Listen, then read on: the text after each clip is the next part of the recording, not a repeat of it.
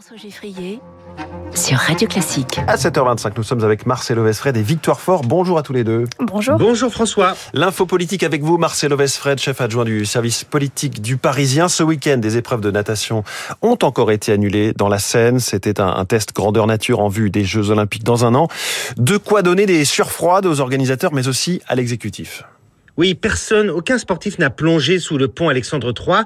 Les épreuves pour les valides et pour les handicapés n'ont pu se tenir à Paris en cause la présence de la bactérie Escherichia coli en grande quantité dans l'eau. Il y a 15 jours, on avait dû annuler les épreuves de natation pour la même raison. À l'époque, on avait invoqué les orages, les égouts qui débordent, sauf que pour ce week-end caniculaire, c'est évidemment pas ça qui a causé la prolifération.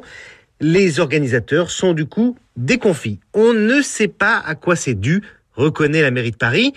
Cet été, seules trois épreuves de natation sur les huit prévues dans la Seine ont pu se tenir. C'est préoccupant. La baignade dans la Seine, c'est censé être l'un des moments phares de la compétition, la carte postale par excellence et la vieille promesse de Jacques Chirac de rendre le fleuve de la capitale baignable.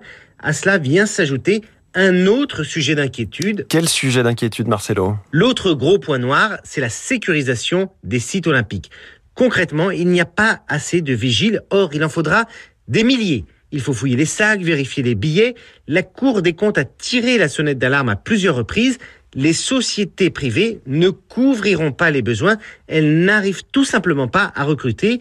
Il faudra donc enrôler des policiers et des militaires. En clair, c'est l'État qui va pallier au manque de bras. Au gouvernement, on assure que tout sera prêt.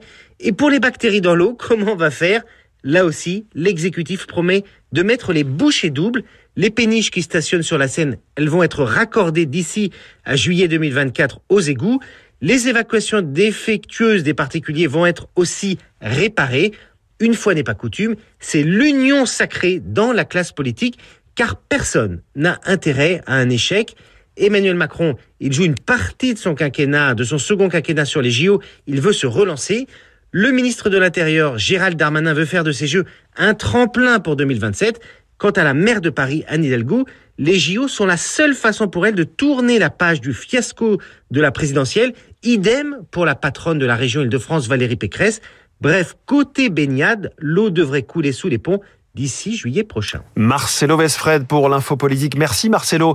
Victoire Fort, les titres de la presse à la une de vos journaux ce matin, un air de rentrée. De rentrée politique en première page du Figaro, de l'Opinion et du Parisien du jour. Le premier conseil des ministres de la saison 2 du quinquennat, du quinquennat se tiendra mercredi avec un gros dossier. Budget 2024, l'exécutif prépare une potion amère pour les Français. C'est la manchette choisie par le Figaro. Au menu pour réduire le déficit, hausse des taxes, suppression de niches fiscales et d'avantages fiscaux. Quels seront les signataires d'un tel budget? Question à la une de l'opinion Macron. LR, le moment critique approche, peut-on lire. Le Parisien, lui, change de braquet avec la gauche dans le viseur et ses rentrées politiques en ordre dispersé chez la NUP. NUP, de l'euphorie à la désillusion, écrit le quotidien. La Croix, de son côté, prend un peu de hauteur avec une photo à couper le souffle en la une. Une jeune femme filme un panorama montagneux enneigé. Enquête à lire sur les influenceurs voyages qui nous font rêver. Mais la Croix pointe quelques dérives dans le secteur. Merci Victoire Fort, à tout à l'heure 8h30 pour la revue de presse complète. Bonjour Gaël Giordana. Ah, bonjour François Geffrier. La matinale de Radio Classique continue avec vous jusqu'à 9h. Quel est le programme? Alors, le programme jusqu'à 9h, on reprend les bonnes vieilles habitudes, en tout cas pour cette semaine. François, juste après le journal de Sarah Ders à 7h40, on verra la vie en rose avec Nicole Vulser, journaliste au monde, passionnée d'économie et de culture. On décryptera l'incroyable succès marketing du film Barbie. Elle est notre invitée ce matin. À 8h10, l'édito politique du Figaro avec Dina Cohen. 8h30, la revue de presse de Victoire Fort. Puis le retour tant attendu de nos esprits libres avec Luc Ferry ce matin. Vos chroniqueurs habituels, David Barou et Marc Bourreau, seront aussi présents. Mais tout de suite, la